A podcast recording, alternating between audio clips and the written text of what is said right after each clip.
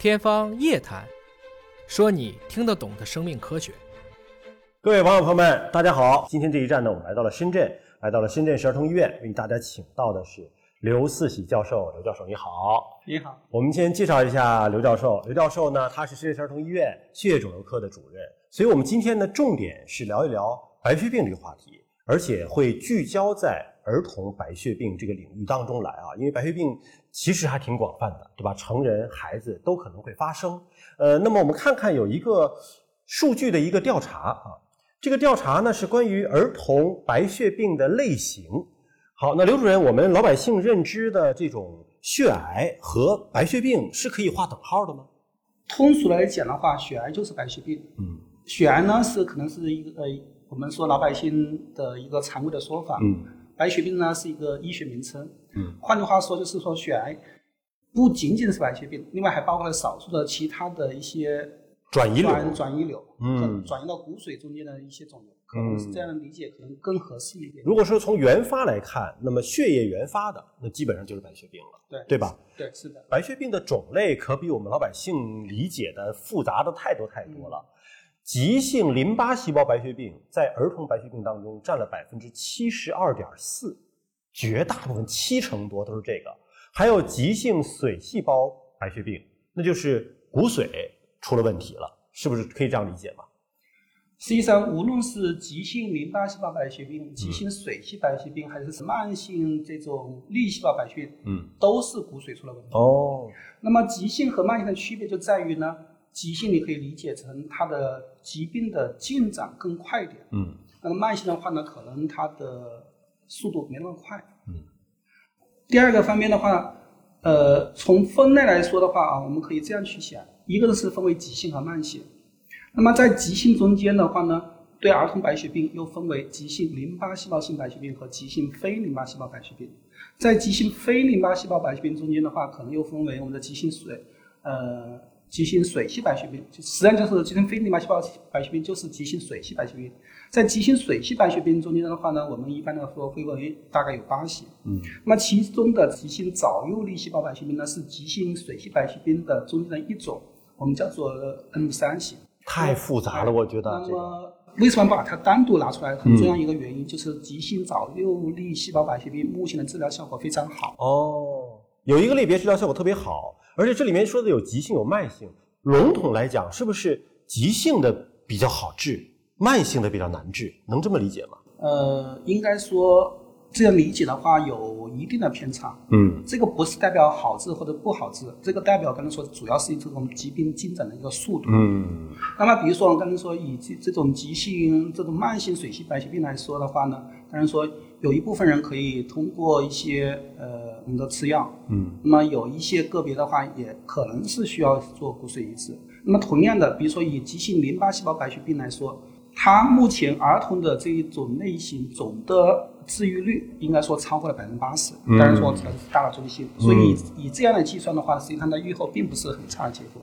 这个早幼粒细胞白血病急性的啊，叫 APL，目前你看治愈率是最好的，它达到了百分之九十三点四。还有一个叫做五年无事件生存，是百分之八十九点三。什么叫五年无事件生？就这这五年什么时候没有都是好的，是这个意思吗？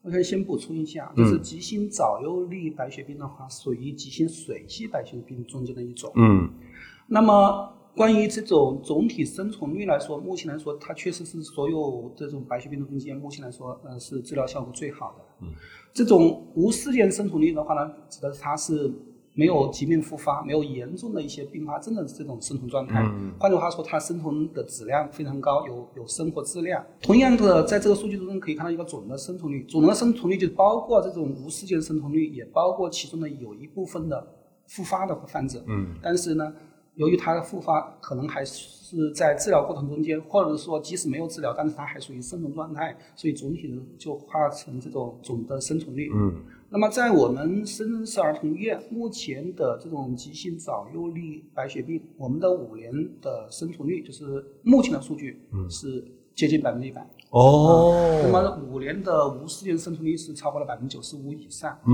应该说总体效果是非常好的。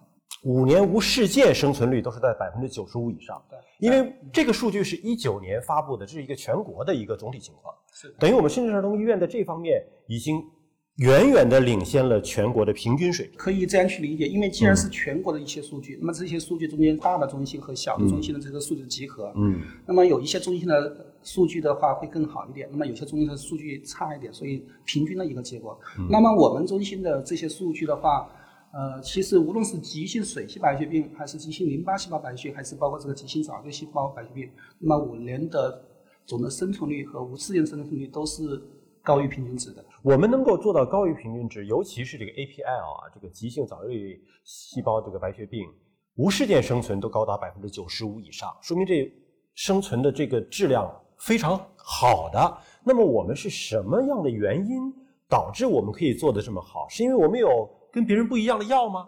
还是说我们有跟别人不一样的手术手段？还是管理问题？是药的问题？还是什么问题？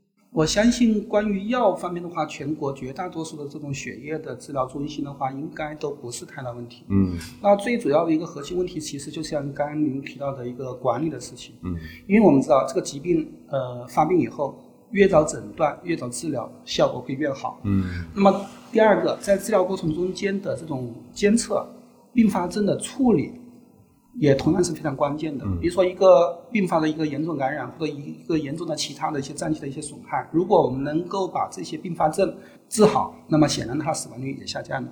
所以应该说它是一个综合管理，在这一块的话呢，我们中心做的还是不错的。